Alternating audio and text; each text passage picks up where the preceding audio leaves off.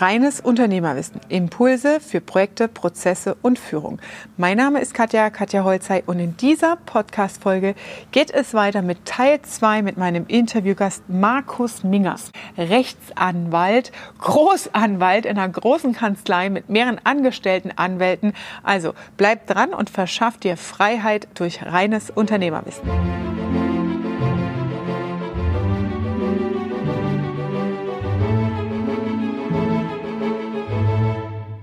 Du hast selber dein Unternehmen, ähm, um auf den zweiten Themenblock zu kommen, den ich gerne mit dir besprechen möchte, ähm, auch digitalisiert. Mhm. Und ich treffe immer wieder Unternehmer, die das Hören, das ist ein Buzzword und okay, da fehlt dann so die Vorstellung auch davon, was heißt denn digitalisieren? Du sagst jetzt bei uns heißt digitalisieren, wir scannen die Belege ein ja, oder papierlos ähm, und haben dann äh, E-Mails statt Briefpost zum Beispiel. Ja, und da fehlt manchmal so ein bisschen der Bezug dazu und für dieses Gefühl irgendwie ganz weit weg.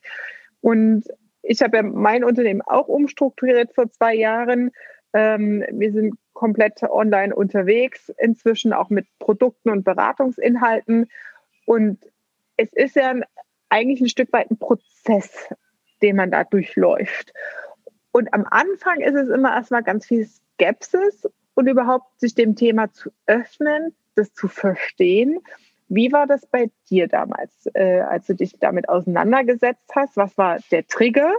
Ähm, das, musstest du dich aus einer Not irgendwie oder aus einer Situation damit auseinandersetzen befassen? Okay, wie digitalisiere ich jetzt?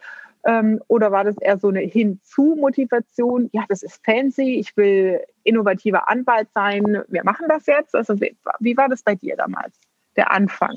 Also von allem ein bisschen, aber ich bin davon überzeugt, so ist es bei mir immer gewesen und bei vielen anderen auch, wenn du so einen richtigen Pain hast, wenn du so richtig Druck hast und eine Krise hast, wie jetzt die Corona-Krise zum Beispiel, nur dann bist du auch bereit, grundlegende Verhaltensmuster nachhaltig zu ändern.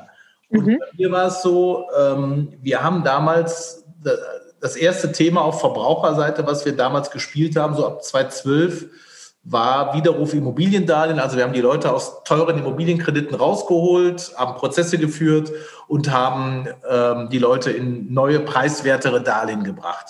Ähm, und ich habe auch damals schon, äh, ich war der erste Anwalt, der, der Google AdWords genutzt hat und ich hatte damals eine eigene Radiosendung, habe darüber halt Werbung gemacht und es lief halt wirklich wie geschnitten Brot. Ähm, wir haben echt auch ein richtig gutes Geld verdient, weil hohe Streitwerte heißt, machst gute Umsätze und wir haben rund 3000 Fälle davon abgewickelt bei uns. Aber ähm, wirklich oldschool mit einer damals noch kleinen Mannschaft von 20 Leuten ähm, und ähm, mit, mit, mit Papierakten und, und Fristkalendern und wie es halt so ist. Mhm. Ähm, ich habe Gott sei Dank immer schon, hatte ich ein Talent für, für, für Leadership, für Mitarbeiterführung, sodass die Leute extrem motiviert waren, aber die waren übermotiviert, sodass ich aus dieser Phase drei Leute in den Burnout geführt habe. Ähm, mhm. einfach alle 80 Stunden in der Woche gearbeitet haben und haben halt geklotzt ohne Ende aber eben auch überpowered haben. Ich habe extrem viele Mandanten verärgert, weil wir halt auch nicht schnell genug waren, damit auch die mhm. Qualität nicht halten konnten, nicht richtig mehr kommunizieren konnten, weil wir halt drei Azubis hatten, die, was du eben beschrieben hast, nur Akten gesucht haben den ganzen Tag. Wir mhm. hatten ein 230 Quadratmeter Büro, was vollgepackt war mit Menschen und Akten. Darum haben die gesagt, wie kann, wie, wir haben ja gar kein Vertrauen mehr in euch, wie könnt ihr da überhaupt noch durchblicken? Weil mhm. überall Ne, neben den Akten haben wir 3000 Darlehensakten gehabt. Ähm, also es war viel Geld verdient, aber auch viel verloren und viel Reputation verloren und Mitarbeiter verloren, weil wir einfach, wir, wir haben es nicht besser gewusst. Und nach dieser Phase dann, das ähm, habe ich gedacht, das, das geht so nicht mehr. Ähm, der erste Schritt war dann, dass wir digitalisiert haben, dass wir halt gesagt haben, papierloses Büro, um diese mhm. Aktensuche einzudämmen, um um das schlanker zu gestalten, um, um für alle die Prozesse leichter zu gestalten. Das haben wir dann gemacht.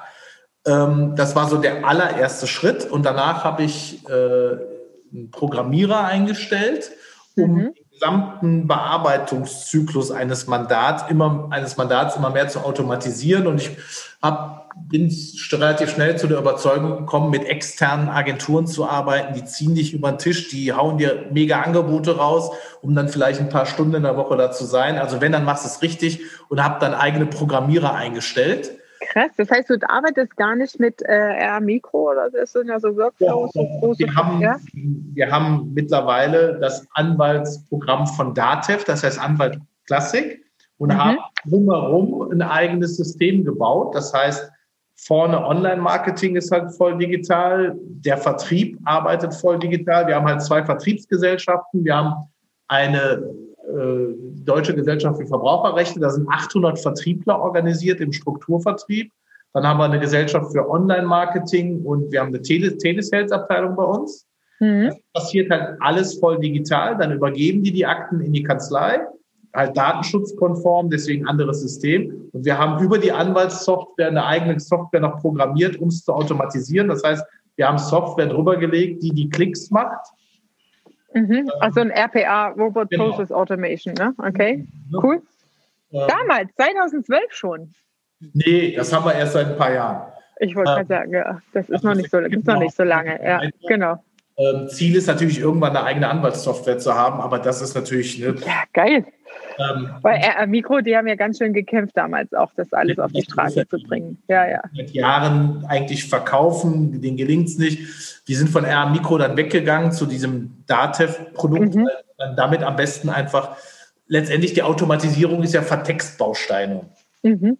Ja, also bei uns ist so im Dieselabgasskandal, wir kennen jedes landgerichtliche Urteil aufwärts Deutschlands, haben die analysiert und haben halt quasi für jede Prozesssituation, die es gibt, einen eigenen Te Textbaustein. Das heißt, wenn wir Daimler verklagen am Landgericht Stuttgart, wissen wir, in welcher Kammer welcher Richter sitzt, wer auf der Gegenseite ist und wie der Textbaustein genau da aussieht.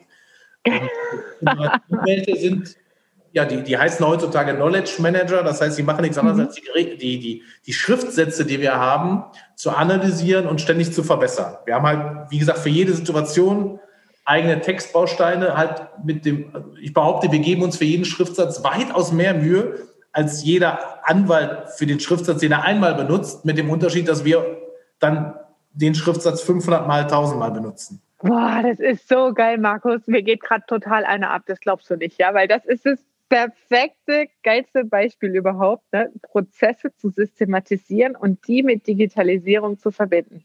Absolut. Weil das ist ja, ist ja genau das, was ich meinen Unternehmern immer wieder ähm, versuche ne, aufzuzeigen, mal über den Tellerrand hinauszuschauen. Und das ist ja dann auch ein geiles Beispiel zum Skalieren.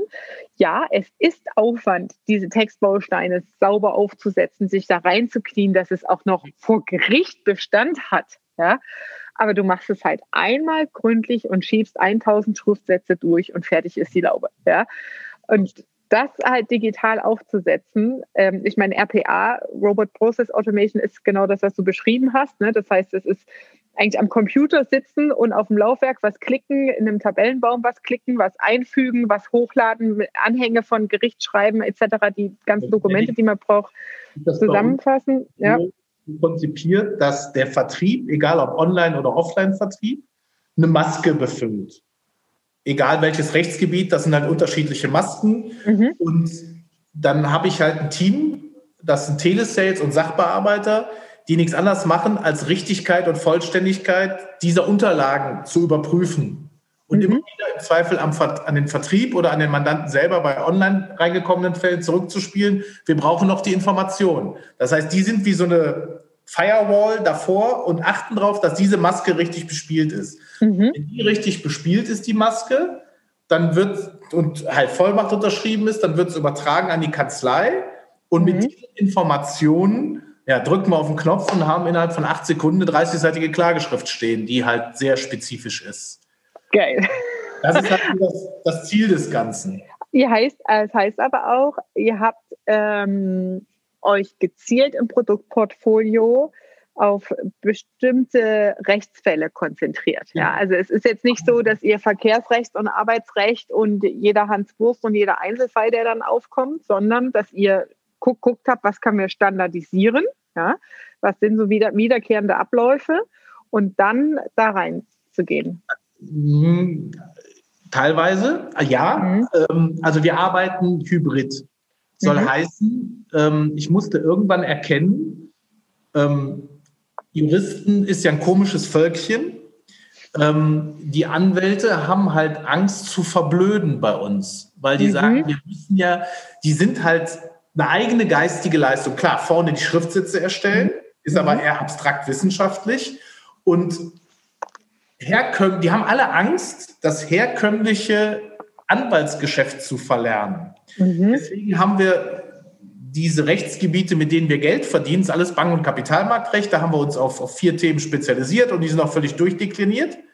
Ähm, haben aber durch, die, durch, durch, durch Social Media und so weiter einen relativ hohen Bekanntheitsgrad und Reichweite und da kommen halt immer wieder Anfragen ran.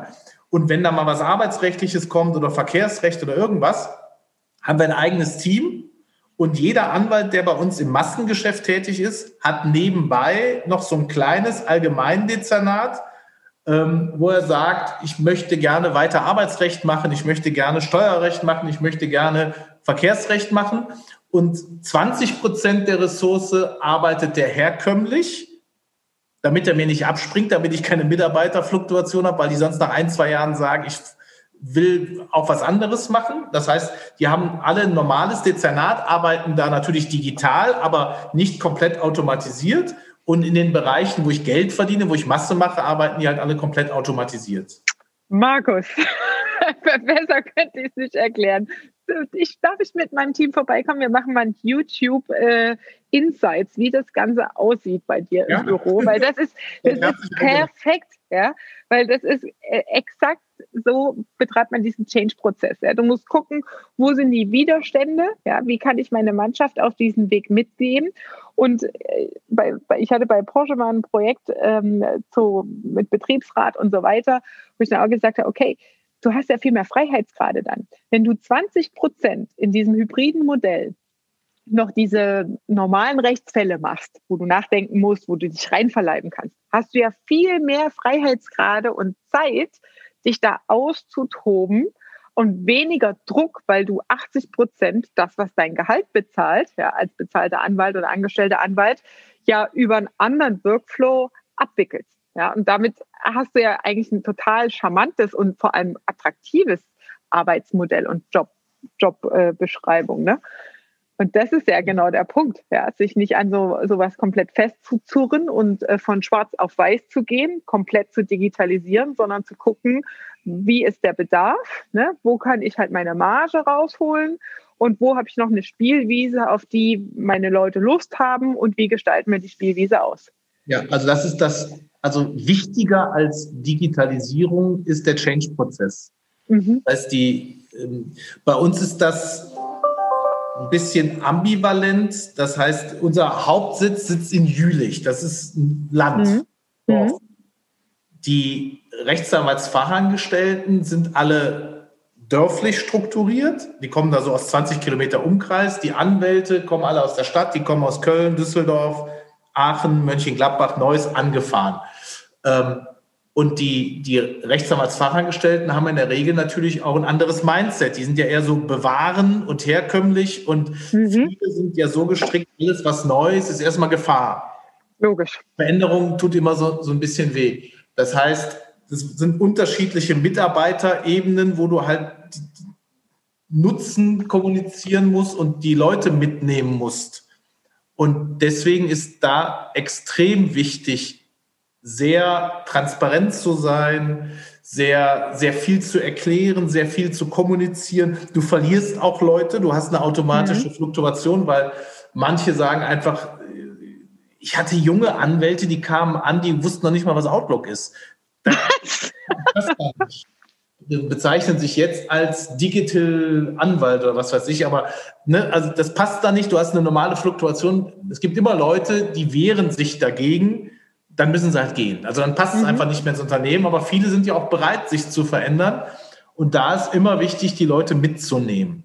Mhm. Also, also, viel eins zu eins Kommunikation. Ich bin immer, mein Job besteht eigentlich nur darin, zu den Leuten zu gehen, ähm, mit denen zu sprechen. Wir haben einmal im Monat immer eine große Bürobesprechung, wo ich dann auch die, die Vision, die Strategie, die Zwischenschritte, wo stehen wir, also immer alle mitnehme und quasi, wir haben so eine WhatsApp-Gruppe, wo ich dann auch immer so kleinschrittiger mitteile, wo stehen wir gerade, was ist das nächste und halt immer den Nutzen den, den Leuten kommuniziere und die Vision, wo, wo will ich hin? Mhm. Mensch, mhm. wir sind die erste voll digitale Anwaltskanzlei und das aus Jülich und wir sind die Größten, die Besten, die Tollsten. Ne? Und, und dadurch erzeugst du halt eine hohe Identifikation.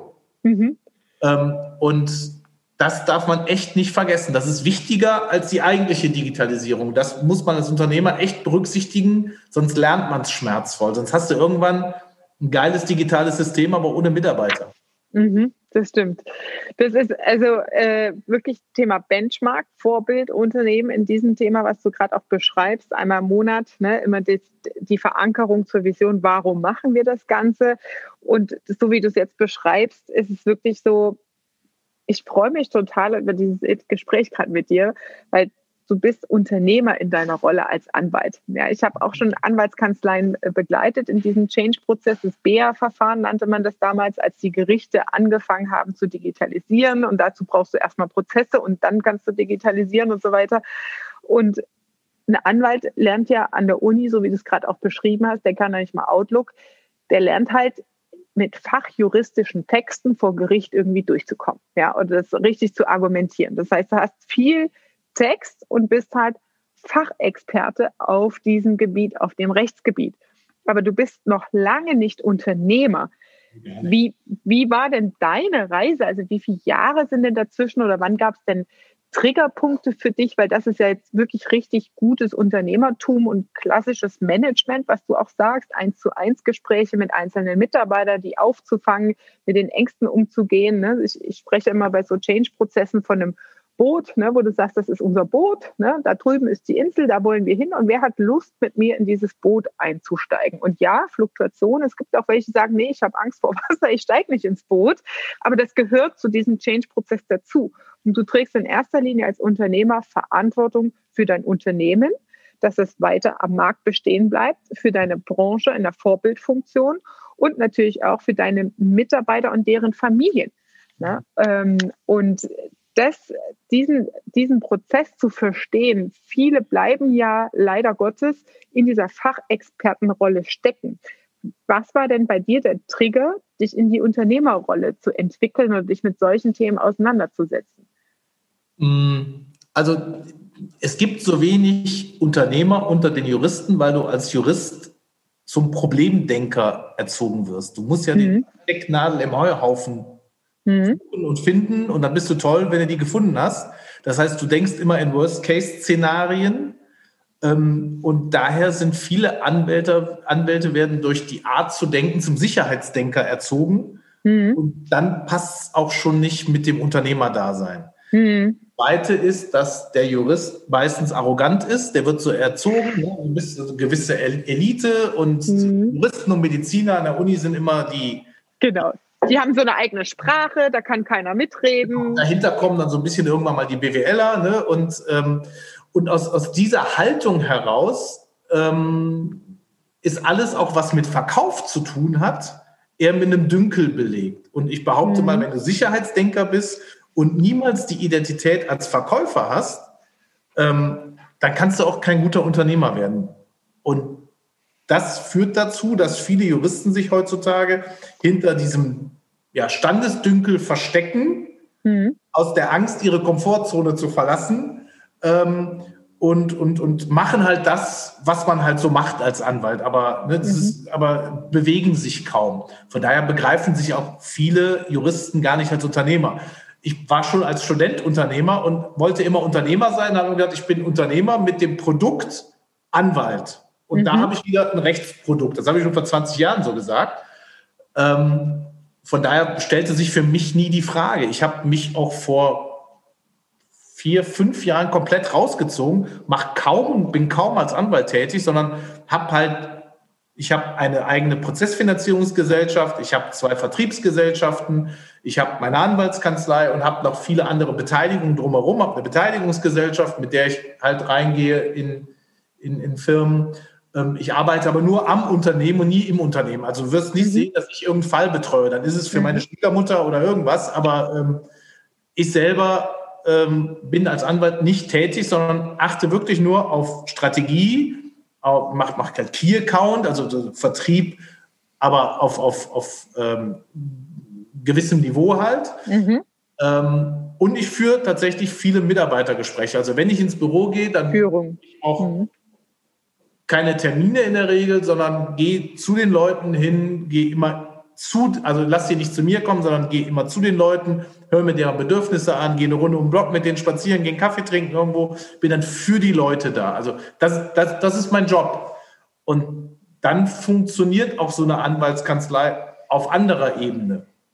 Das ist tatsächlich was, was ich auch beobachte bei Unternehmern, die bei mir im Mentoring oder so sind und dann sagen, ja, ich will dieses am Unternehmen führen lernen.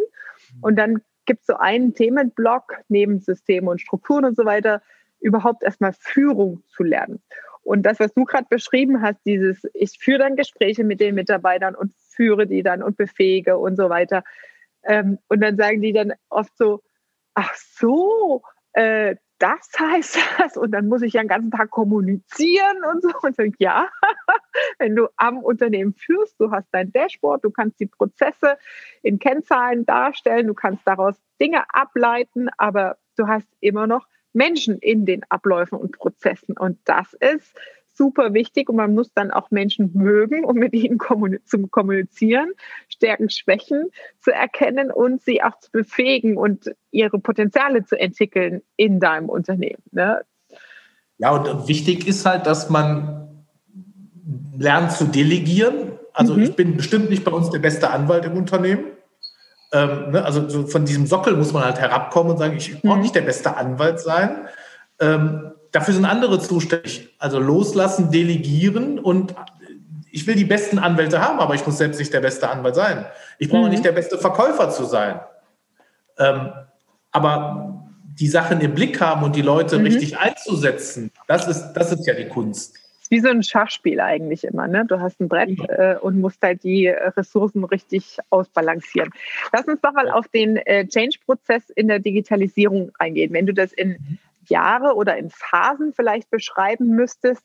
Du hast jetzt gerade geschrieben, der Triggerpunkt war der, der klassische Wachstumsschmerz, ja, ähm, also Kundenunzufriedenheit, Mitarbeiterfluktuation, Haufen Fälle und äh, ich will die Kohle reinfahren, ich habe ganz viele Anfragen und wie kriege ich das jetzt digitalisiert? So, das heißt, das war der Trigger.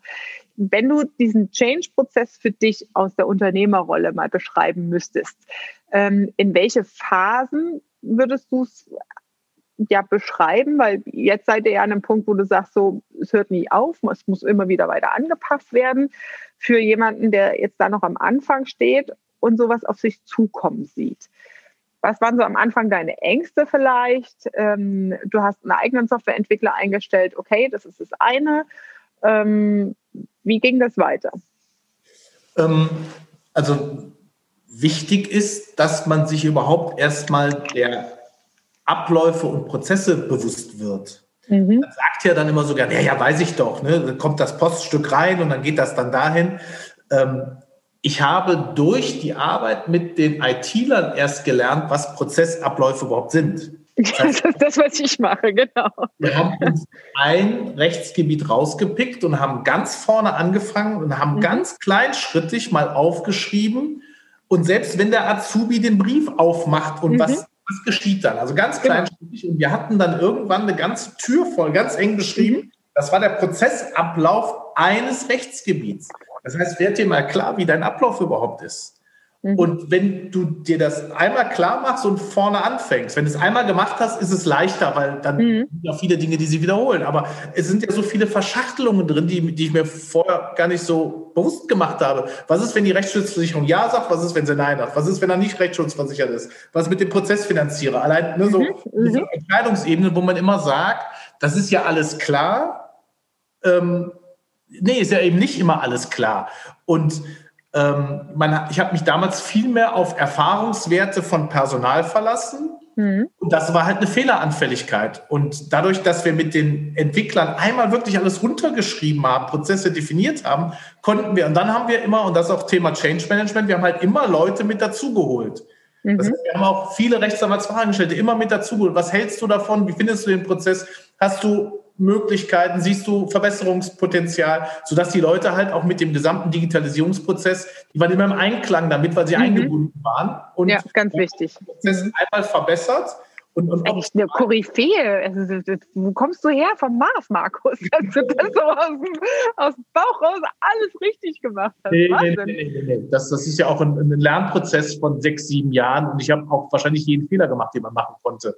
Mhm. Ähm, aber wir haben es dann halt einmal runterdefiniert und das war das größte Learning. Das kann ich nur mal jedem empfehlen, sich, weiß ich nicht, eine Flipchart zu nehmen oder wirklich wie wir. Post-its mache ich immer. Ja. Äh, Plakate dran zu hängen und einmal den Prozess kleinteilig aufzuschreiben. Mhm. Allein dann merkst du, dann hast du so ein Learning daraus, weil du merkst, da läuft ja was schief. Oder ich bin mir, mhm. ich war mir wahrscheinlich mindestens der Hälfte des Prozesses gar nicht bewusst. Mhm. wenn du den Prozess dir nicht bewusst machst, dann passieren Fehler und so kann man halt viele Fehlerquellen ausmerzen und und, und das sind diese Geldfresser dann eigentlich in ja. den Abläufen. Und dazu kommt eigentlich noch, dass du als Chef einen anderen Blick auf die Prozesse hast. Wie du sagst, die Hälfte bin ich mir nicht bewusst und die Mitarbeiter eine andere Perspektive auf die genau. Prozesse mhm. haben. Und wenn dann aufgrund der Hierarchie nicht miteinander kommuniziert wird, entstehen hier Reibungsverluste. Und das ist Geld, was dir wirklich aus der Tasche fließt als Unternehmer. Ja, zum Beispiel, wir haben bei uns immer eine Ressourcenknappheit, was Rechtsanwaltsfachangestellte angeht, weil wir ja Land sind und wir haben schon alle Guten, die es da gibt.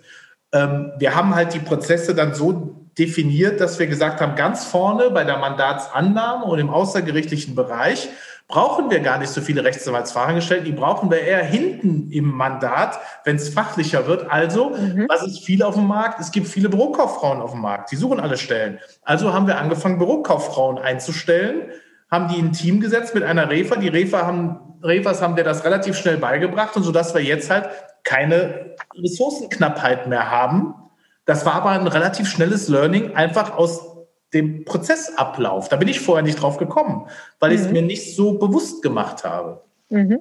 Das ist genau der Punkt, wenn du wenn du am Unternehmen arbeiten willst, dann musst du Strukturen und Systeme schaffen im Unternehmen.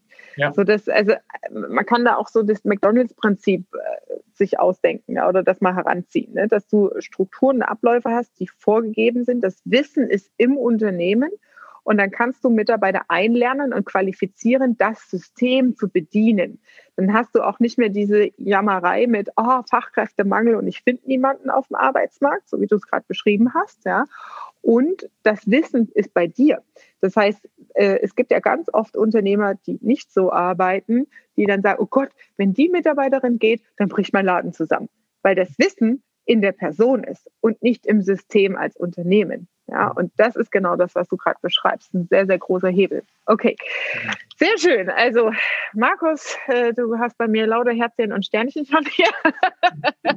Total geil, weil das ist genau der Punkt. Ja, äh, mein Credo erstmal zuerst immer die Prozesse klar haben, die einzelnen Schritte, die Geldfresser eliminieren und dann geht es in die Digitalisierung. Das heißt, ihr habt euch hingesetzt und nach Rechtsgebieten das durchgeackert. Über was für ein Aufwand sprechen wir da für dich zeitlich? Also ist es ein Zeitfenster von einem halben Jahr gewesen oder einem Monat? Oder wie also, würdest du es beschreiben? bis wir also bei uns lief das parallel. Wir haben erstmal den Prozess runtergeschrieben und dann mhm. angefangen zu programmieren parallel. Mhm. Ähm, bisschen versetzt natürlich. Ähm, das war, es hat so ein halbes Jahr gedauert, bis man mal so ein bisschen was gesehen hat im CRM-System. Mhm. Okay. Aber das ist halt jetzt auch Jahre her und wir sind halt immer noch dran. Ne? Also das ist ein, ein, stetig wachsender Prozess, weil man immer neue Ideen hat, äh, weil immer das Unternehmen wächst weiter, du hast neue Möglichkeiten. Ich habe vor einem Jahr unsere Telesales-Abteilung ausgeweitet. Wir haben jetzt 15 Telesales bei uns. Die mhm. müssen natürlich auch ein eigenes System haben und das muss halt auch ineinander greifen mit, äh, mit der Anwaltssoftware und hinten raus mit, der, mit dem Investoren Bereich muss ineinander greifen. Also fertig wird man nie, aber man hat halt immer neue Ideen und das ist halt das Schöne. Ja. Wenn man das Grundgerüst stehen hat, geht es halt irgendwann, dann hat, weiß ich nicht, der Anwalt hat einen Wunsch, dass äh, ein Gimmick noch dazukommt. Ähm, das wird halt dazu programmiert. Also auf dieser Ebene sind wir jetzt gerade unterwegs. Und, und das ist genau das Unternehmen der Zukunft, was man braucht. Ja, das, was du gerade beschreibst, ist der kontinuierliche Verbesserungsprozess. Ja, also diese aus der Kaizen-Philosophie herauskommt es ja aus dem Japanischen, dieses permanent hinterfragen und sich weiterentwickeln. Und das gekoppelt mit den Veränderungen, die auf uns als Unternehmen gerade permanent hinzukommen. Corona ist ein Beispiel, die Anpassungsfähigkeit. Ich bin als Unternehmen, also der Haupterfolgsfaktor in der Zukunft ist, sich Begebenheiten, die mir gegeben werden oder irgendwoher kommen oder aus Kundenanforderungen entstehen, schnellstmöglich zu reagieren und anpassungsfähig zu bleiben.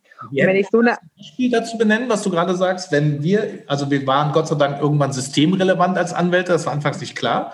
Also wir haben 80 Mitarbeiter, wir hätten einen ins Büro geschickt und 79 von zu Hause arbeiten lassen können. Wir hätten keine Minute irgendwie einen Einschnitt gehabt bei uns.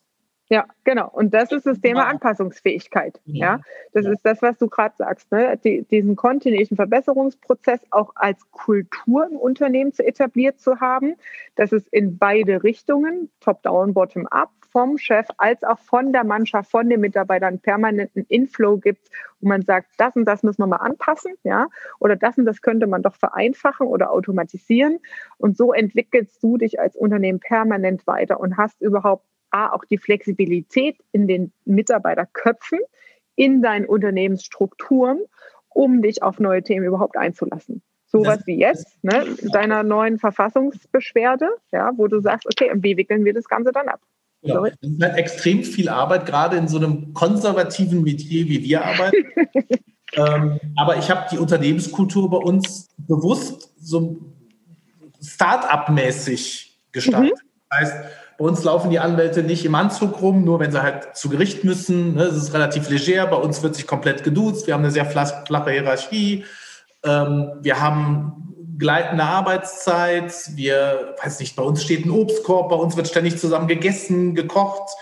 Ähm, wir haben Physio außerhalb von Corona-Zeiten bei uns, der, der, der reinkommt. Das heißt, wir machen extrem viel für die Mitarbeiter mhm. ähm, und halten alles relativ flach und immer in Bewegung. Es gibt immer, wird immer neue Impulse und Reize gesetzt. Mhm. Und dadurch entwickelt sich irgendwann eine eigene Unternehmenskultur. Man hat eine relativ hohe Identifikation der Leute und das schafft aber auch diesen permanenten Wandel und diese Perm also Veränderung ist bei uns mittlerweile Alltag und das ist ja die Kunst. Das ist geil, ja, das ist halt perfekt. Das ist jetzt das, das 2012 habt ihr angefangen, 2020 sind jetzt acht Jahre. Ähm, hat es tatsächlich jetzt diese acht Jahre gebraucht oder kannst du sagen, so diesen Reifegrad, den wir jetzt haben, den hatten wir auch schon so vor drei Jahren? Also wie lange braucht so ein Change-Prozess, gerade wenn du sagst, äh, typisch konservatives Unternehmen. Ich denke an Speditionsfirmen in der Logistikbranche, Steuerberaterkanzleien, die trifft es ja auch alle am Ende. Die haben wir nicht gebraucht. Wir haben vor acht Jahren mit dem Verbraucherthema angefangen und haben mit der Digitalisierung so richtig angefangen, ernsthaft vor vier Jahren. Mhm. Und haben bis es wirklich, bis ich sage, dass es wirklich rund läuft, zweieinhalb, drei Jahre gebraucht. Mhm. Okay. Ähm, war, war, da der Auslöser? Damit kann man zufrieden sein. Jetzt, jetzt kann, hatte ich Mega. irgendwann mal das Gefühl, bis fertig.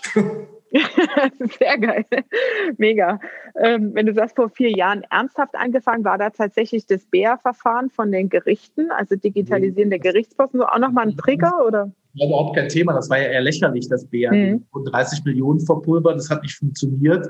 Aber ähm, das ist ja nur ein Kartenlesegerät, was da anschließt. Und Gott, wir hatten ja, da wir nur digital arbeiten, war das ja für uns viel besser, dass wir dann elektronisch mhm. die Post versenden konnten. Aber bei den Massen, die wir raussenden, müssen wir immer noch täglich Faxe verschicken, weil mhm. das immer noch Engpässe hat. Also, ähm, mhm wir, wir, wir begrüßen ja so eine Kommunikation. Das ist ja wie, wie eine Mail, die ich dann ins Gericht versenden kann. Und ja. muss man auch nicht zu scannen und, und ne, da können wir die Post direkt weg.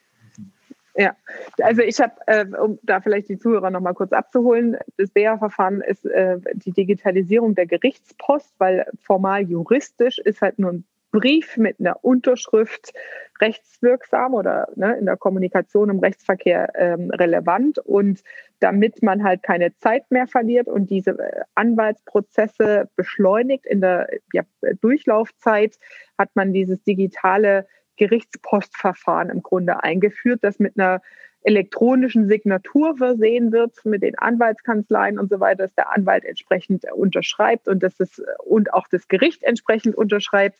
Da sind halt bestimmte Prozedere, die hinten dran hängen, setzt aber auch voraus, dass der Anwalt sich im besten Fall von der Papierakte löst und mit einer digitalen Akte arbeitet und solchen ähm, Aktenbäumen, wo dann halt die äh, Absätze entsprechend farblich markiert sind und so weiter. Ja.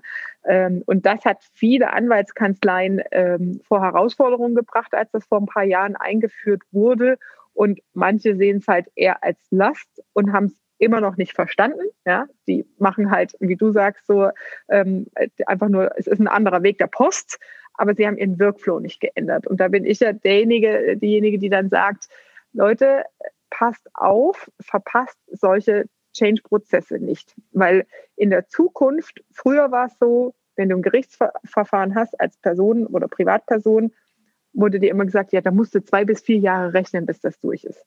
Heute hast du entweder Anwälte, die digital aufgestellt sind, die das nutzen, die wissen, wie es funktioniert. Da bist du in einem halben Jahr, in einem Jahr fertig, weil der komplette Workflow digital gelebt wird. Bei allen anderen diesen Change-Prozess am Markt nicht mitbekommen haben, die arbeiten oldschool weiter und bei denen ist es vielleicht noch vier Jahre, weil sie es nicht verstanden haben. Aber das ist auf einmal ein Wettbewerbsthema in einem Markt, wo es vorher keinen Wettbewerb gab. Weil bei allen Kanzleien und allen Anwälten mit allen Gerichten es so lange gedauert hat. Und jetzt hat man halt die, die modern sind, wo es beschleunigt ist, und die alten, wo es halt nicht mehr so schnell geht. Und dann ist immer die Frage als Unternehmer, ne, welchen Weg gehe ich mit? Ja, und ähm, letztendlich macht man das auch alle, um Geld zu verdienen. Wir können halt auch beliebig skalieren, also bis wir mal an Kapazitätsgrenzen stoßen. Mhm. Ähm, also wir sind theoretisch in der Lage, 10.000 Klagen im Monat zu versenden. 10.000. Wahnsinn. Ja. Also ein Durchschnittsanwalt bearbeitet herkömmlich vielleicht 500 Sachen im Jahr und unsere Anwälte bearbeiten rund 1000 im Monat. Krass. Also der, die Kanzlei, die ich betreut habe, ist ein Einzelanwalt und da haben wir es auch schrittweise gemacht mit der Digitalisierung, weil es auch so das Thema war, oh, ich brauche meine Papierakte, ne, fotografisches Gedächtnis und Textmarker.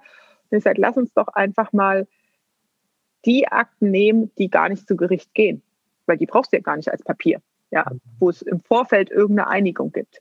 Wir haben 80 Prozent wirklich digitalisieren können dadurch. Und der macht als Einzelanwalt 800 Akten pro Jahr. Ja, das ist schon viel. Ne? Und hat es jetzt noch von äh, drei Stunden früher Feierabend pro Tag raus und den Workflow beschleunigt. Ne? Du kannst entweder mehr Geld mitmachen oder dir mehr Zeit rausholen. Das kann man sich ja dann immer aussuchen. Genau. Mega, Markus, ich danke dir tausendmal für deine Zeit. Das war jetzt, ich bin hier freudestrahlend, juhu. ähm, das ist echt ein richtig geiles äh, Benchmark-Thema an der Stelle. Ich würde mich wirklich freuen, wenn ich mit meinem Team mal vorbeikommen darf und wir da echt ein äh, Benchmark-YouTube-Video dazu machen können, weil das ist so ne, meine Passion, wo ich versuche, anhand von konkreten Beispielen diese Stichworte Prozesse, Digitalisierung, Unternehmertum ja wirklich auch mal praktisch zu zeigen, was bedeutet das. Ne? Und das ist natürlich, eine, da bist du wirklich ein mega Vorbild an der Stelle. Ganz, ganz lieben Dank. Herzlich willkommen. Danke. Dann ähm, packen wir hier unter die Podcast-Folge deinen äh, Links rein ähm, zu der Verfassungsbeschwerde. Wenn Unternehmer jetzt sagen, sie wollen da äh, sich bei dir melden, äh, gibt es da eine spezielle E-Mail-Adresse, an die man sich wenden soll? Ja, an die office.mingers.law. Das ist unsere Sammeladresse. Mhm. At mingers.law. Genau. Okay, gut. Dann packen wir das unten mit rein. Ähm, ja, und dann sage ich viel Erfolg mit der Klage. Ihr werdet es jetzt einreichen die Tage. Ich bin gespannt, was da rauskommt. Wir bleiben in Kontakt und ich sage liebe Grüße, bis zum nächsten Mal. So. Tschüss.